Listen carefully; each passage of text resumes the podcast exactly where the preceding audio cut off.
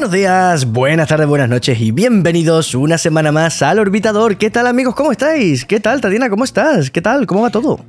Pues muy bien, muy bien. Con muchas ganas del capítulo de hoy. Es uno de esos. Uno de esos que te gustan. Sí, porque, a ver, todo hay que decirlo, la, la verdad por delante. Me has dicho, tengo dos capítulos preparados, uno sobre una cosa y otro sobre salseo. Yo te he dicho salseo. O sea, a saco Paco. Me gusta el salseo. Y me has dicho algo del título, algo así. El, la tensión de Hubble. Chan, chan, se, cono- chan. se conoce la disputa, se conoce un poco así como la tensión de Hubble. Em, y ahora vais a ver por qué. Verás, eh, nosotros hicimos la temporada pasada un capítulo sobre expansión del universo. Sí, y hablamos de la constante de Hubble y tal, y cual, tal Sí, cual, y todo lo Además, lo, lo- lo hicimos por Twitch, estuvo muy guay. Eh, y en ese momento, ese capítulo ya había salseo, porque ahí estaba la cosa de eh, la expansión del universo, la descubrió Lemet o la descubrió Hubble y tal y cual. Luego vimos que no, que eran trabajos paralelos, aunque Lemet publicó antes, pero en una revista que nadie, le- nadie lo conocía, ¿no?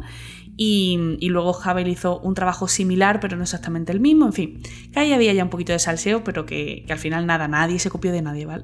Todo el mundo hizo su trabajo y nadie se copió de nadie. Pre- Preciosas épocas en las que la gente no hacía sus trabajos con ChatGPT.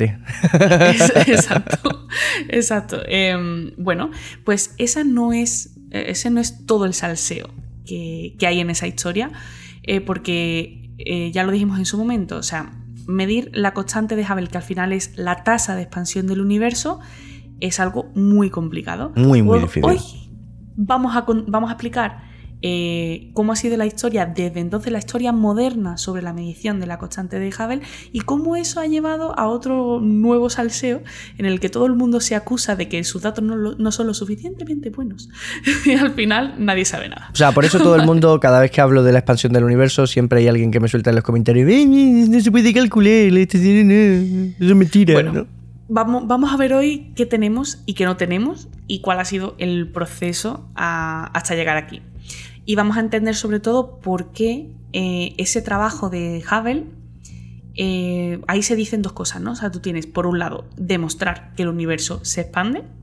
Check, ¿vale? Eso lo hicimos ya, Lemaitre lo hizo. Fue realmente Lemaitre el que hizo toda la demostración matemática de un universo, un modelo de universo en expansión. Y luego ya pues lo mejoraron Hubble con De Sitter, con Wickerman, etcétera, etcétera. ¿Vale? Eso, check. Y por otra parte tenemos la, la cuestión de medir la relación que hay entre lo lejos que está un objeto y la velocidad a la que se aleja de nosotros. Esa relación es precisamente la constante de Hubble. ¿Por qué se le dice constante? Pues porque Hubble lo que hizo fue hacer una gráfica. Él lo que hizo fue, de, vale, eh, en el eje X voy a poner las distancias y en el eje Y voy a poner las velocidades. Y entonces él decía, vale, esta nebulosa, porque recordemos que en aquel momento el concepto de galaxia No existía. patinaba, ¿vale? Ahí no. O sea, es- todas las cositas ahí que se veían raros eran nébulas y no se sabía muy bien ni, ni que nosotros estábamos en una galaxia y había más, cuál era el tamaño de nuestra galaxia, cuál era el tamaño del universo, las distancias que había entre una cosa y otra, todo eso estaba un poco en el aire. Entonces, claro, ya partiendo de que ni siquiera sabes si todo lo que ves es el universo o hay más cosas. Eh, Claro, a ver, complicado. Claro. Es complicado. O sea, ya partiendo, partiendo de eso, ya vamos mal, ¿vale? Entonces, eh, el trabajo de Hubble fue básicamente, voy a medir la distancia a esta nébula y luego voy a ver la velocidad a la que se aleja de mí. Y lo voy pintando en una gráfica como hacen los niños en el cole, puntitos en- entre dos ejes. Y resultó que todos los puntos le caían más o menos sobre una línea recta, diagonal. Eh, eso quiere decir que la relación es lineal. Cuanto más lejos está un objeto, Más rápido se aleja de ti. Se aleja. Eso es. Y esa es lo que se conoció como ley de Hubble, que a día de hoy es ley de Hubble-Lemaitre, para hacer justicia histórica. Y, mm, y muy bien, se publica esto y la comunidad científica dice, estupendo, felicidades, habéis descubierto que las cosas se alejan de nosotros. pero, pero realmente eh, no todo el mundo apoyaba esa idea de que el universo se expandía. O sea, las cosas se alejan, pero ¿por qué se alejan? ¿Porque se mueven? ¿O se alejan porque el universo se expande y entonces las aleja de nosotros? Eh, de hecho, aunque Lemaitre fue el, el ideólogo de esta segunda idea de la expansión del universo, Hubble se murió diciendo que él no lo tenía muy claro, que tenía que haber otra explicación, ¿vale? Lo de la expansión. Oye, a mí me ha salido esto, pero. O sea, no me hagáis mucho caso, ¿no? Claro, claro. O sea, ¿pero por qué? Porque el peso pesado de la cosmología, que era Einstein, se empeñaba en que el universo no podía ser dinámico. El universo tenía que ser estático, es decir, ni se expande ni se contrae, tenía que ser siempre igual. Entonces, claro, si el peso pesado, el, el padre de la cosmología moderna, te está diciendo que eso no puede ser, pues a ver quién es el guapo Que le lleva la dice, "Oye, contraria". mira, Tal. Entonces, eh, sobre 1930 porque recordemos que Lemaitre publica en 1927 en esa revista belga que nadie lee, Hubble publica en 1929 y entonces sobre 1930 la comunidad científica está completamente dividida. Está los que piensan que eh, el universo tiene que ser estático y punto.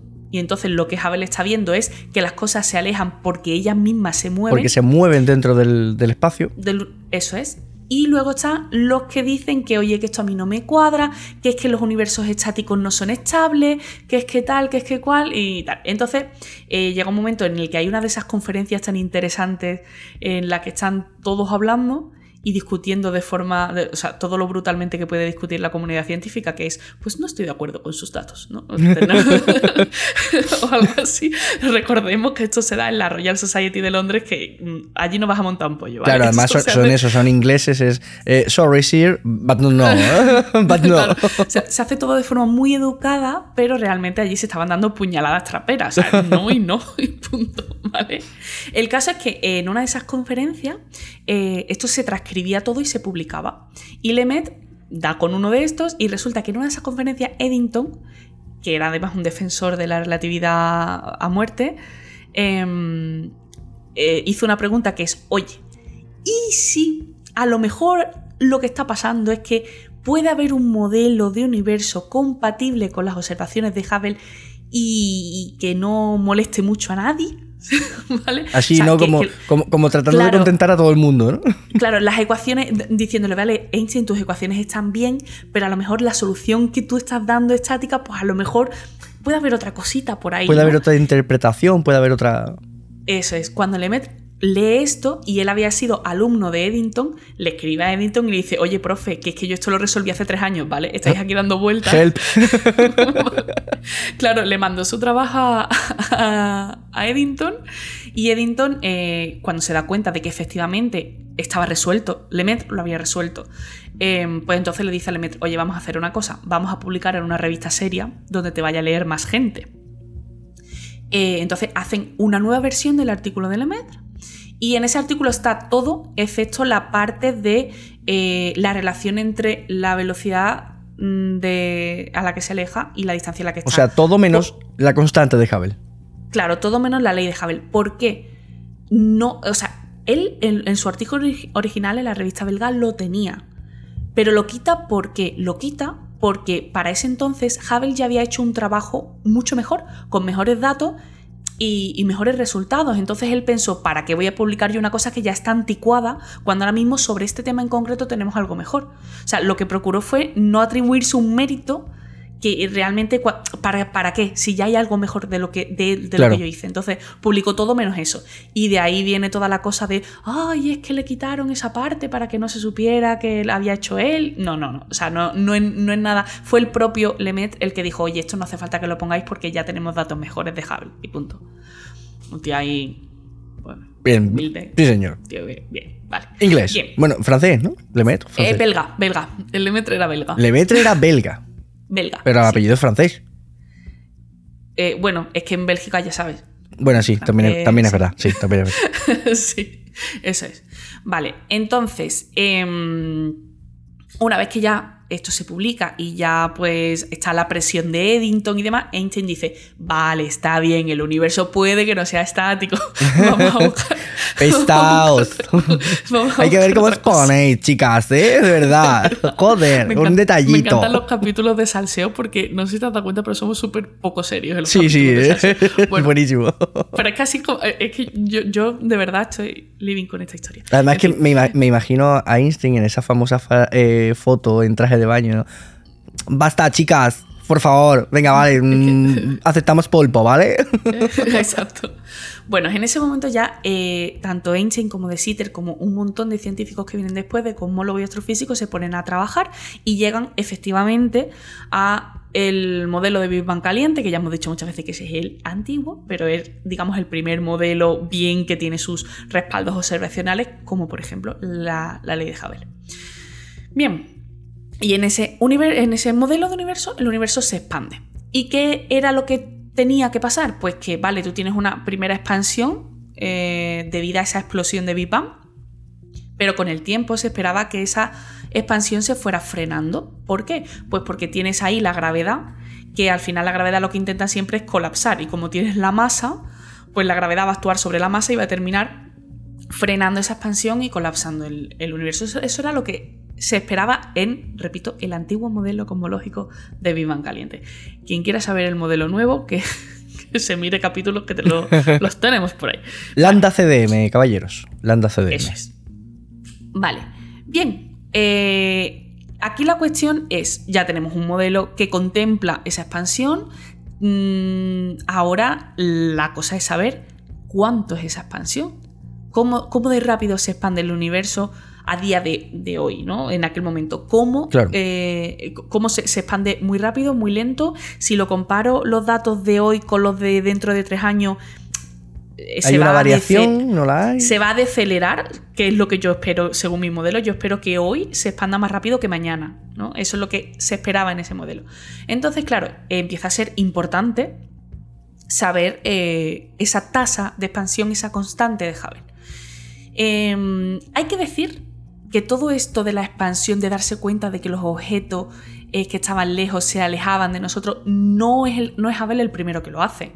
Ya había datos de antes de, por ejemplo, Besto Slipher.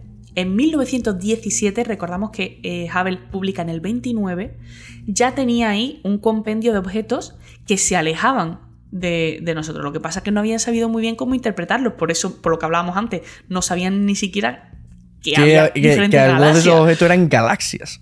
Eso es. Eh, entonces, eh, para medir esa tasa de expansión, justamente lo que hay que hacer, esa tasa de expansión, es la constante de proporcionalidad entre esa velocidad y esa distancia. Es decir, en esa gráfica que yo he dicho antes, en el eje X ponemos la distancia, en el eje Y ponemos las velocidades y sale una línea recta, una diagonal. Vale, la pendiente de esa recta es justamente la tasa de expansión. Es la relación entre lo rápido que se va, se aleja algo de nosotros en función de la distancia. Eh, bueno, eh, en 1931 Hubble revisa su trabajo junto con, otro físico, con Humanson, meten más datos, los mejoran y eh, vuelven a publicar en 1931 y el resultado que le sale es una tasa de expansión de 580, eh, perdón, 538 kilómetros por segundo por megaparsec. Es decir, cada megaparsec se expande a, a 538 kilómetros por segundo. Casi nada con un error estimado, según ellos, de un 10%. Ja, ja, ja. O sea, lo del 10% no se lo creía nadie. esa era la confianza que tenían, me parece a mí, en esa cifra. No, eh, ellos, eh, eh, la cuestión es que con, lo que, con las herramientas tecnológicas que había en el momento, pues sí. O sea, mi estimación tiene un error de un 10%. Claro. El problema es que no estás midiendo bien directamente. o sea, es un 10% añadido al 90% de error que tienen tus instrumentos y tu técnica. La gracia de esto es que, teniendo esta tasa de expansión, con tu modelo cosmológico, puedes saber la edad del universo de una forma muy sencilla, que es directamente dividir. O sea, uno partido la constante de Hubble es igual a la edad del universo. ¿Y cuánto le salieron? ¿2000 años? Dos mil millones de años, ¿vale? Le salieron. Claro, ¿qué pasa? ¿Qué pasa? Estamos hablando de que, bueno, esta gente todavía no tenía muy claro lo de las nebulosas y las galaxias. Pero ya, sabían, ya. habían encontrado fósiles de dinosaurios, ¿sabes? Claro, o sea, ya habían medido edades de piedras, de, rocas en, en la Tierra que tenían edades de varios miles de millones de años. Entonces, claro, que la Tierra fuera más vieja que el propio universo. Mal. Hay un monólogo. Hay un monólogo de. De mm, ay, no me acuerdo. No me ¿Cómo es? ¿Cómo es? Eh, eh, es un, un, tío calvo que dice, siempre está hablando de cosas americanas y dice, no lo cuento, lo hago. eh, Goyo Jiménez. Goyo Jiménez, Goyo Jiménez. Pues hay un monólogo en el que explica el, el- el nacimiento del universo con bricomanía, ¿no? Y empieza diciendo, o sea, empieza como si es es buenísimo. llavero, y dice, la semana pasada construimos un precioso universo y un maravilloso Bilbao para contenerlo. Pues esto sería un poco igual, ¿no? Un precioso Claro, es- universo y una tierra para contenerlo. Exacto. Es una- e- era una cosa así. Entonces, claro, en ese momento pues, todo el mundo entra en pánico. Y, y vamos a ver, ¿dónde está el problema? El problema es que, recordemos, tenéis que medir, en tu gráfica tienes que poner dos cosas, la velocidad a la que se aleja y la distancia. Medir la velocidad a la que se aleja no es un problema grande a priori, porque con efecto Doppler pues lo hace muy bien. Ves ese desplazamiento, ese corrimiento al rojo, ese desplazamiento que sufre la luz de, la- de las galaxias que te van llegando. Y, y bueno, eso se mide relativamente bien. Ya incluso en la época se medía relativamente bien. Aquí el problema es la distancia. La distancia. Como siempre. Mide Medir- distancias. Mide distancias. Esta temporada hemos hecho un capítulo de medir distancias. Es el momento de stop a este capítulo, escuchar aquel y volver. ¿Vale? Es muy complicado. Entonces, mm, ¿qué es lo que hay que hacer? Corregir, encontrar mejores formas de medir la distancia. Porque nuestra intención es disminuir el valor de, de la constante de Hubble. Mm, Porque como es uno partido, pues. Claro, cuanto más pequeño sea, pequeñito más es, antiguo es el universo, evidentemente. más antiguos del universo. Ah, nuestra intención. Eso es lo que nos gustaría, ¿no? Pero aquí al final, pues tienes que medir con lo que te sale. Tienes que hacer la fórmula con lo que te sale. Estamos hablando de una Entonces- época en la que mm, cefeidas y cosas así no se usaban, ¿no? Sí, ya, ya había cefeidas. Aquí, ya se- aquí sí había cefeidas ya, ¿vale? Estos son 1930. Ya había cefeidas. Eh, lo que pasa es que precisamente la primera corrección que se hace es eh, que eh, Bate hace una recalibración de las distancias porque, mm, aunque se conocía la cefeida, no se sabía que había dos tipos distintos de cefeida. Ah, Entonces, amigo. claro, se habían estado midiendo las distancias en base a un único tipo de cefeida cuando realmente eran dos que funcionan de forma distinta. Con lo cual, eh, una vez que Bate se da cuenta de esto, pues dice, oye chicos, estáis midiendo con una regla estropeada. Mm, Esta es la, reg- esta es la regla buena, ¿vale? Medid con esto. Eh, ¿Vale? Bien, disminuimos un poco la- el valor de la, de la constante llegamos a la que había predicho teóricamente Lemaitre, más o menos. Bien, siguiente corrección. En 1956 la hacen Humanson, que recordemos que había ayudado ya a Hubble en, en la revisión de su trabajo, Mayal y Sandage. Ellos eh, descubrieron una cosa súper graciosa y es que eh, ellos, claro, tú habían pensado que objetos puntuales en otra galaxia que eran con esos objetos puntuales eran con lo que habían usado para medir la distancia de esa galaxia. Entonces tenemos una galaxia allí, hay un objeto y digo, ah, mira, esto es una estrellita. Pues con esta estrellita yo voy a medir la distancia de ese objeto, ¿no? Pues resulta que no eran estrellas, eran cúmulos de estrellas, ¿vale? eran objetos muy. eran cúmulos muy densos y con los instrumentos de la época parecía una única estrella. Pero realmente era un cúmulo, ¿vale? Bien, con esta corrección ya estamos en 180 kilómetros por segundo por megaparsec. Hemos pasado de, 300 de 538 a 180. Pues no está mal. Vamos a seguir arreglando. Eh, el mismo Sandage, en- también en. Esto era en el 56, pues ahora en el 58, hace una reescala otra vez de las distancias porque se da cuenta que hay un problema eh, con unas zonas de hidrógeno 2, de H2. Entonces, esas zonas de, de ese gas frío puede que esté eh, opacando parte de la luz y entonces no puedan estar midiendo bien la distancia. Se da cuenta ¿no? de que hay como un apantallamiento y que eso no les está permitiendo medir bien el brillo y por tanto no pueden medir bien la distancia. Entonces él dice, para no pillarme los dedos, la constante de Hubble a mí me sale entre 50 y 100 kilómetros por segundo por megaparsec. Vale, Más o menos. Muy bien, seguimos avanzando en el tiempo. ¿Qué pasa ahora? Pues que lanzamos el Hubble. Una de las grandes motivaciones para lanzar el Hubble, aparte de pues, tener un observatorio fuera de órbita y tal y tal, Es medir era- la constante de Hubble. era claro, eh, ellos lo que querían era tomar datos de objetos más lejanos y, y entonces, eh, y además se une el tema de las supernovas, que ya las supernovas se empiezan a entender, se empiezan a entender qué son y, mm, y a estudiar muy bien y a darse cuenta de que se pueden utilizar para medir distancia. Entonces, Unimos que usamos supernovas para determinar distancia y el lanzamiento del Hubble que nos permite ver más lejos. Más lejos. Después de varios años de trabajo, hay un equipo en 2001 que está liderado por una astrónoma, Wendy Friedman, y después de muchos años de trabajo presenta ya os digo, 2001, ¿eh? Hemos pasado, el, último dato que os he dicho es de 1958 a 2001. Eh, ¿Vale? En todo ese tiempo todavía ha sido muy ambiguo, eh, entre 50 y 100 estaba la cosa y, y, ahí pues se había quedado un poco estancado, ¿no? Durante todos los años 70, 80 había estado muy estancado. Pues en 2001 el equipo liderado por Wendy Friedman presenta su mejor estimación, que son 72 kilómetros por segundo por megapase más menos 8 kilómetros. Oye, pues no está mal. Por fin se ha llegado. Estos sí son el 10% de error que decía Javi que él tenía. Casi nada, o sea, de, 538 a 72. Vale. Eso un poco más de un 10%. Bien.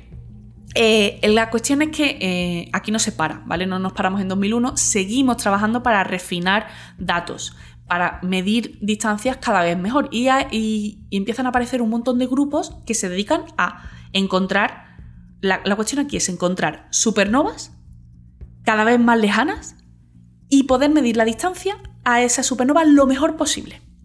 Ese es el kit de la cuestión. Resaltan dos grupos. En 1998 hay dos grupos que compiten entre ellos de una forma brutal. De hecho, eh, sacan papers eh, cada, mes, cada tres meses, cuatro meses, uno pisándose al otro y... Mm, una batalla campal, Sí, sí, sí, es una carrera. Allí nadie se habla con nadie para no darte pistas de por dónde voy yo, etcétera, etcétera. Em, esos dos grupos, uno era el Supernova Cosmology Project, que estaba liderado por, por Perlmutter, y el otro es el HiSet eh, Supernova Search Team, que estaba liderado por Schmidt y Rice. La cuestión es que eh, son básicamente dos grupos que hacen eso, buscar supernovas cada vez más lejanas y medir distancias con precisión. Y luego con eso, pues, volvemos a hacer la misma gráfica que Hubble, exactamente la misma. Em, empiezan a sacar papers, uno, otro, otro, y de repente se dan cuenta, cada uno de ellos de forma independiente, de que están bien jodidos. Porque, de repente, la expansión no solamente no es una constante, sino que acelera no solamente no decelera, que era lo que el modelo te decía que tenía que ir cada vez más despacito, sino todo lo contrario, acelera. Esto, eh, este descubrimiento de la expansión acelerada, no solo la expansión, sino expansión acelerada del universo, es el premio Nobel de Física de 2001, que se llevaron precisamente Pelmuter, que se llevó un medio premio, porque sus datos eran mejores, y luego eh, Schmidt y Rice, por otro lado, el otro medio. Em, bien, aquí la cuestión es que esto era muy controvertido, primero, porque estaban haciendo una cosa que era muy complicada. Entonces, claro, mm, ¿cómo estamos seguros de que estáis midiendo bien las distancias que, me estáis diciendo? Y, mm, entonces la gente no se lo terminaba de creer. Y por otro lado, es que estabas eh, diciendo que tu modelo cosmológico estaba mal, porque tu modelo decía que esa constante tenía que disminuir. Además, un modelo cosmológico de prácticamente 100 años de antigüedad y además un modelo cosmológico que había tenido eh, grandes éxitos, como por ejemplo predecir eh, la cantidad de elementos primordiales que se forman en la nucleosíntesis o eh, predecir la existencia del fondo cósmico de microondas, que luego se midió.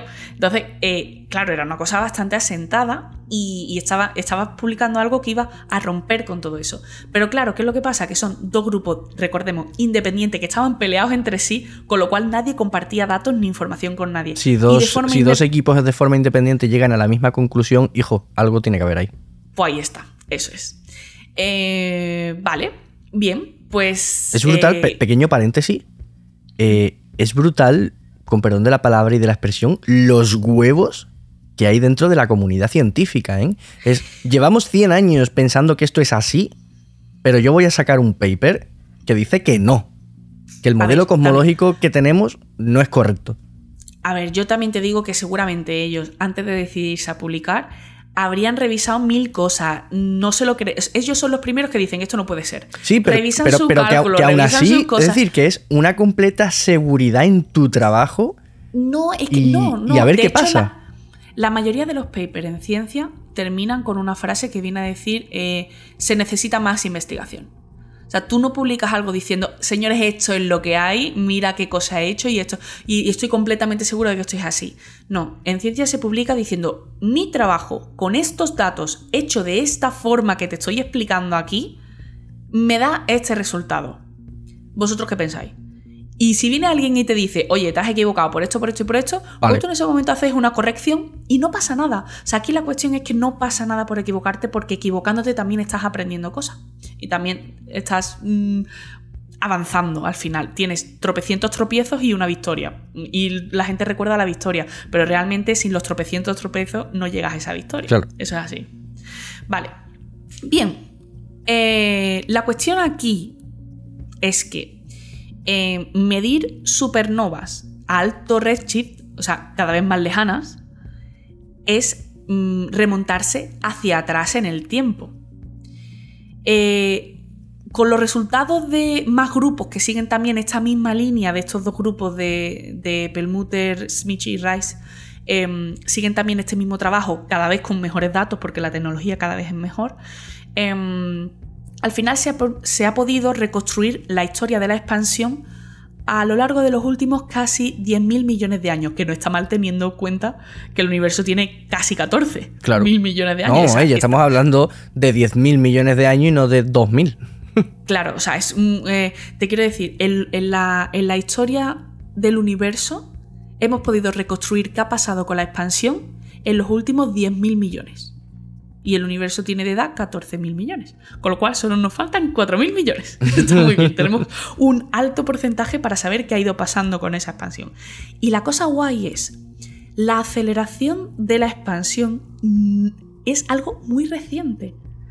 Solo la expansión, primero era rápida, pero ha sido decelerada o sea, cumplía el antiguo modelo, la expansión ha sido decelerada, ha sido cada vez más lenta la mayor parte del tiempo. Y solamente en los últimos 5 o 6 mil años es cuando 5 o 6 mil millones. 6 millones. 5 o 6 mil millones de años es cuando se ha vuelto a acelerar. Es decir, de toda la edad del universo, nosotros sabemos que hay unos 4 mil millones de años que no sabemos nada. A partir de ahí, empezamos a tener datos y ahí lo que sabemos es que la expansión decelera, es cada vez más lenta. Y en los últimos 5.000, 6.000 millones de años vuelve a acelerarse la expansión. Esa es la reconstrucción que se ha podido hacer con el trabajo. O sea, yo, creía que siempre había sido acelerada. No, no, no, era decelerada, iba cumpliendo con lo que decía el modelo. ¿Qué decía el modelo? Como tienes masa y tienes gravedad, la gravedad intenta colapsar y por tanto esa expansión se va a ir frenando y va a ser cada vez más despacio. Sin embargo, llega un punto en el universo en el que eh, la fuerza que predomina no es la gravedad. La de la materia, no es ese colapso gravitatorio. Hay otra cosa que está provocando el efecto contrario y es esa repulsión. Damas, caballeros, niños y niñas, primera temporada, energía oscura. Exacto. Ese motor de aceleración es un fluido que provoca una fuerza de repulsión que contrarresta y vence esa gravedad que, actúa sobre la masa, ¿no? Ese fluido es lo que llamamos energía oscura. Y hasta aquí puedo leer. O sea, no sabemos prácticamente nada más. Eh, entonces, ya saber la tasa de expansión del universo era interesante porque te iba a dar la edad del universo, porque te iba a, decir eh, cómo era el contenido de, de, materia, la densidad de materia en el universo, te iba a decir si tu modelo estaba bien, pero es que ahora conocer la tasa de expansión del universo te va a decir cualidades de la naturaleza, de la, energía oscura de la cual no tienes ni idea. Y saber la naturaleza de la energía oscura te va a permitir saber cuál es el futuro del universo. Que eso ya lo comentamos en ese eh, capítulo de. en el capítulo de finales del universo. Que también de la temporada 1, creo. También primera temporada. Sí, eso es. Bien, entonces. Eh, conocer esa tasa de expansión ahora adquiere una nueva dimensión. O sea, ya no es, antes molaba, pero ahora mola más. ahora queremos saberlo mejor. Eh, porque al final esa energía oscura es el 70% del contenido del universo, así que pues estaría bien saber algo, ¿no? De ese 70%. Pues sí, estaría bien. Estaría bien. Entonces, ¿qué es lo que hacemos? Mm, pues tenemos que encontrar formas de medir mejor la constante de Hubble.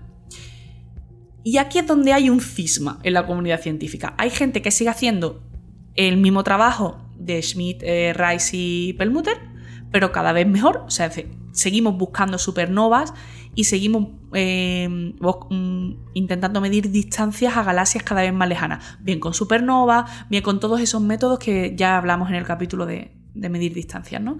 Eh, la cuestión es eso, mido a qué velocidad se aleja de mí el objeto más lejano que yo pueda ver y a qué distancia está.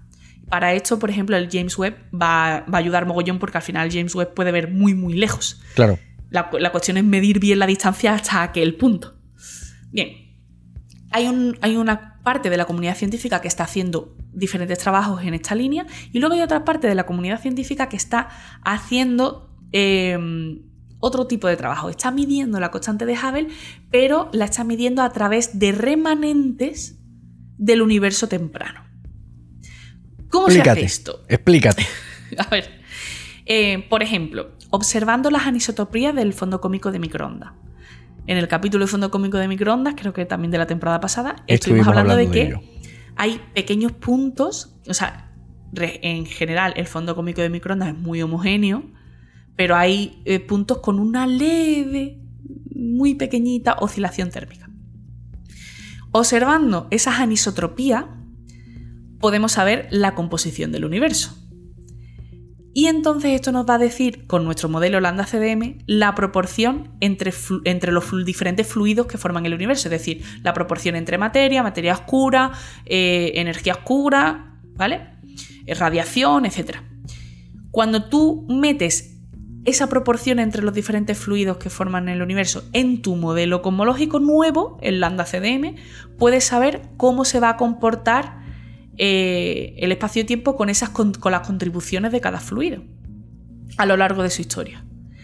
Esto es muy complejo, ¿vale? Pero básicamente lo que tú haces es eh, coger esa semillita del universo primordial, que son esas anisotropías del, del fondo cómico de microondas, y tirando del hilito vas a poder saber qué proporción de cada cosa hay en el universo y sabiendo eso lo metes todo en las ecuaciones de tu modelo y tu modelo te va a decir, vale, pues entonces la tasa de expansión actual tiene que ser X. Y normalmente, o sea, eh, actualmente están en sobre unos 67 kilómetros por segundo por megaparsec.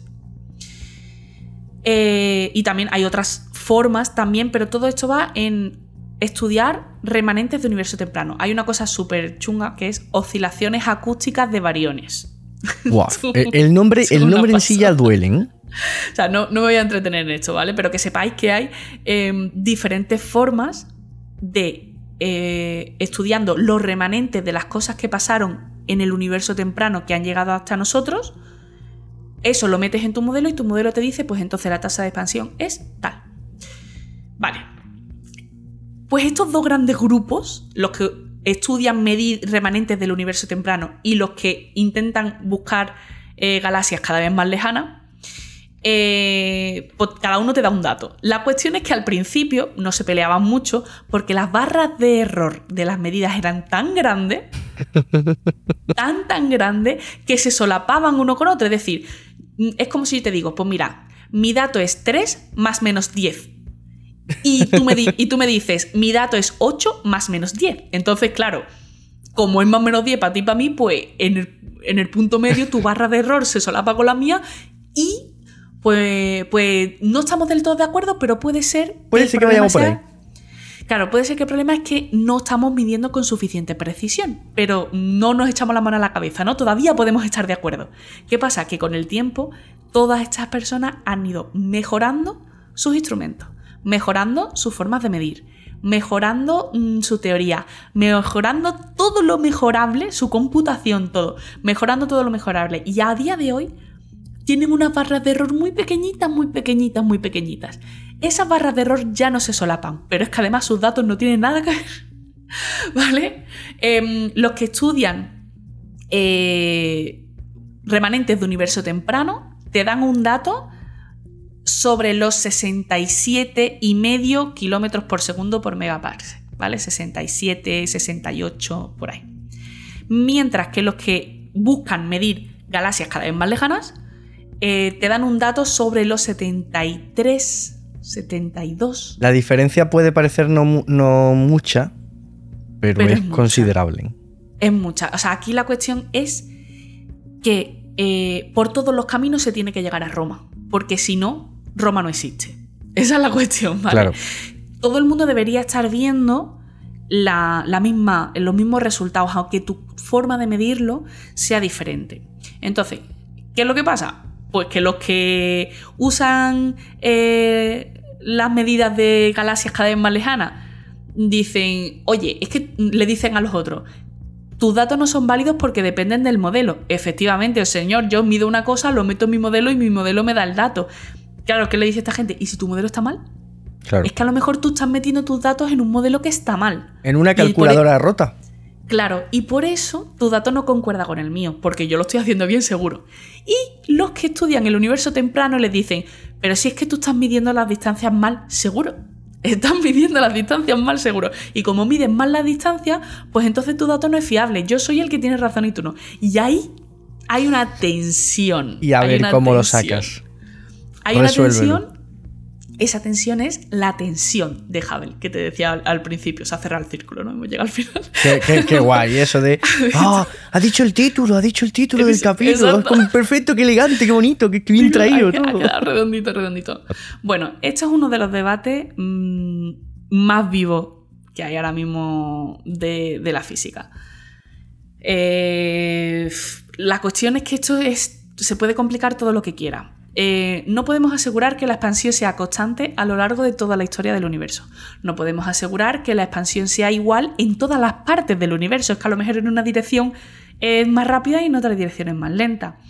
Eh, incluso hay teorías de inflación que lo que dicen es que en el universo hubo burbujas donde la inflación era muy bajita, separadas entre sí por eh, zonas donde la inflación era, era muy alta. Entonces se quedaban como universos islas separados. Era un universo que se, que se expandía muy despacito, separado de otro universo por un espacio-tiempo que se expande a un ritmo brutal. ¿Te imaginas que más allá del universo observable hay un montón de espacio vacío hasta llegar a otro, a otro universo. observable? Claro, es que de- hay teorías que te dicen eso también. Es que hay otros que te, que te dicen que el nuestro es solo uno dentro de un multiverso. eh, y donde cada uno de esos multiversos no tiene por qué tener la misma física uno con otro. O sea, que Bueno, pero aún Esto así, vamos a conformarnos con saber la física de nuestro universo y después ya Claro. hablaremos de los otros, ¿no? Claro, esto lo, lo puedes complicar todo lo que quieras. Eh, pero bueno, la cuestión es que eh, esto, como es observacional, es decir, depende del instrumento con el que mides, está muy ligado a el, el- el avance, el avance tecnológico que tienes. Claro. Entonces, ahora con el James Webb, pues vamos a ver por dónde van los tiros, ¿no? Y vamos a ver un poco quién, quién tiene razón. Pero ya te digo, a día de hoy es un salseo y además, igual que en la Royal Society se tiraban cuchillos sobre si el universo era estático o no era estático, pues esta gente se lanzan cuchillos por ver quién, mide, quién está midiendo correctamente la, la tasa de expansión. Pues esperemos que pronto se pueda ir tirando por algún lado, porque con lo difícil que es esto, no tiene pinta de llegar a una respuesta pronto, ¿no? O rápido. Bueno, ya te digo que aquí las cosas cambian en De un día para como, como siempre. O sea, es que ahora mismo puede el web dar un dato que de ser cierto, lo mismo te tira el modelo por tierra o lo mismo te lo revalida. Es que. Como lo que hablamos con mm, Macarena, de esas galaxias que aparecían eh, tener más edad del, del tiempo que podría tener una galaxia, ¿no? Porque se habían formado antes de, de esos Claro. 300 millones de años, ¿no? Es decir, Eh, esa es la cuestión, que la cuestión es que con esto hay que andarse con, con pies de plomo, que sepáis que, que hay mucha gente trabajando de formas muy diferentes para intentar ver si, si consiguen ponerse de acuerdo y que sobre todo hay una dependencia muy fuerte de la tecnología en este sentido. Así que a ver, a ver qué pasa. pues nada, se necesita más investigación. Exacto. Capítulo muy chulo, Tatiana, capítulo muy chulo. Y es verdad que en estos capítulos de salseo siempre estamos con mucha tontería, muy poco serios, pero yo creo que a la gente le gustan. Yo creo que a la gente le Bueno, no sé, yo, es, es como nos sale, ¿qué le vamos a hacer? Sí, además es que mm, mucha gente no se lo cree, pero estos capítulos, o sea, estamos tú, yo, un micrófono delante y como salgan. Después no, no se repite ni una No frase. nada. O sea, llevamos ahora mismo 40 minutos grabados, llevo 40 minutos, no sé cuántos segundos, eh, 21 segundos. Se va a cortar un poco por la entrada antes que de empezar a grabar y tal. Pero ¿cómo ha salido? El capítulo es así. Es- es así. Y nosotros estamos así de mal de la cabeza, es Sí. lo que toca. Bueno, y, y nos cortamos, es decir, yo me corto mucho que después decir que digo palabrotas, que tal, que cual, o sea, que, que aún así estamos censurados. Imagínate dónde podría llegar esto en un bar con una cerveza de por medio. bueno, Pues sí. querida Tatiana, me voy por las noticias a ver si a ver si me encuentro con alguna sorpresa, yo qué sé, lo mismo una nueva medición de la constante de Hubble, vete tú a saber. ¿Quién sabe? Hasta luego.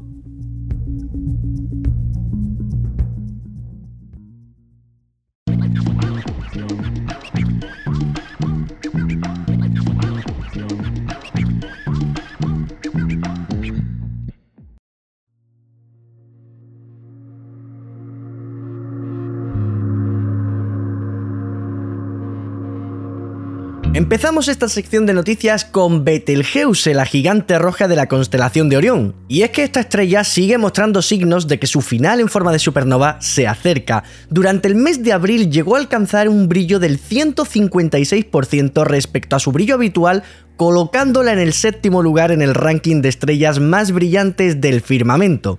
Betelgeuse es una estrella gigante de tipo O. Pese a que solo tiene entre 8 y 8,5 millones de años de edad, ya es una estrella viejecita.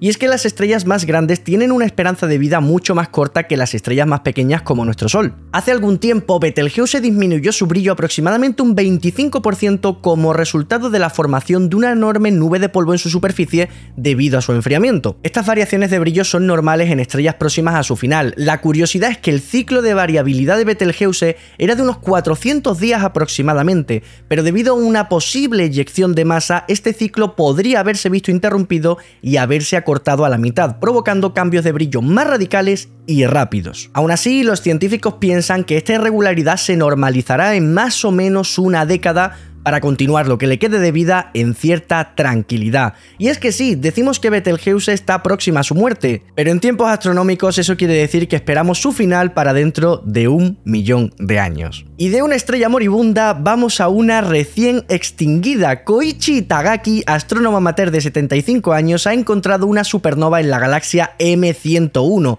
ubicada a 20 años luz en la constelación de la Osa Mayor. Itagaki es conocido en el mundillo como Mr. Supernova por la gran cantidad de estos eventos que ha encontrado a lo largo de los 60 años que lleva observando el firmamento. Itagaki es el descubridor de varias novas, supernovas, cometas y asteroides, lo que demuestra la importancia y relevancia que pueden llegar a tener los astrónomos aficionados como tú y como yo en el mundo científico. Si quieres ver fotos y más detalles sobre este descubrimiento, tienes un hilo en mi Twitter, arroba diarioastrónomo. Y para terminar, una gran noticia. La Agencia Espacial Europea confirma que la sonda espacial JUICE ha completado su despliegue y ya se encuentra en su configuración de vuelo. La sonda JUICE, siglas en inglés de Explorador de Lunas Heladas de Júpiter, es una sonda espacial desarrollada por la Agencia Espacial Europea que explorará y estudiará las lunas heladas de Júpiter, Ganímedes, Europa y Calisto. Las últimas semanas la sondita nos dio un pequeño susto al no poder desplegar una de sus antenas principales. Los ingenieros tuvieron que trabajar sin descanso hasta que el soporte de la antena pudo liberarse y la antena por fin se extendió.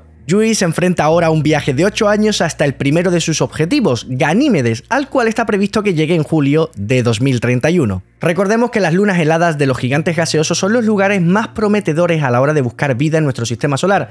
Quizás Yui responda por fin a la pregunta de si estamos o no solos en el universo.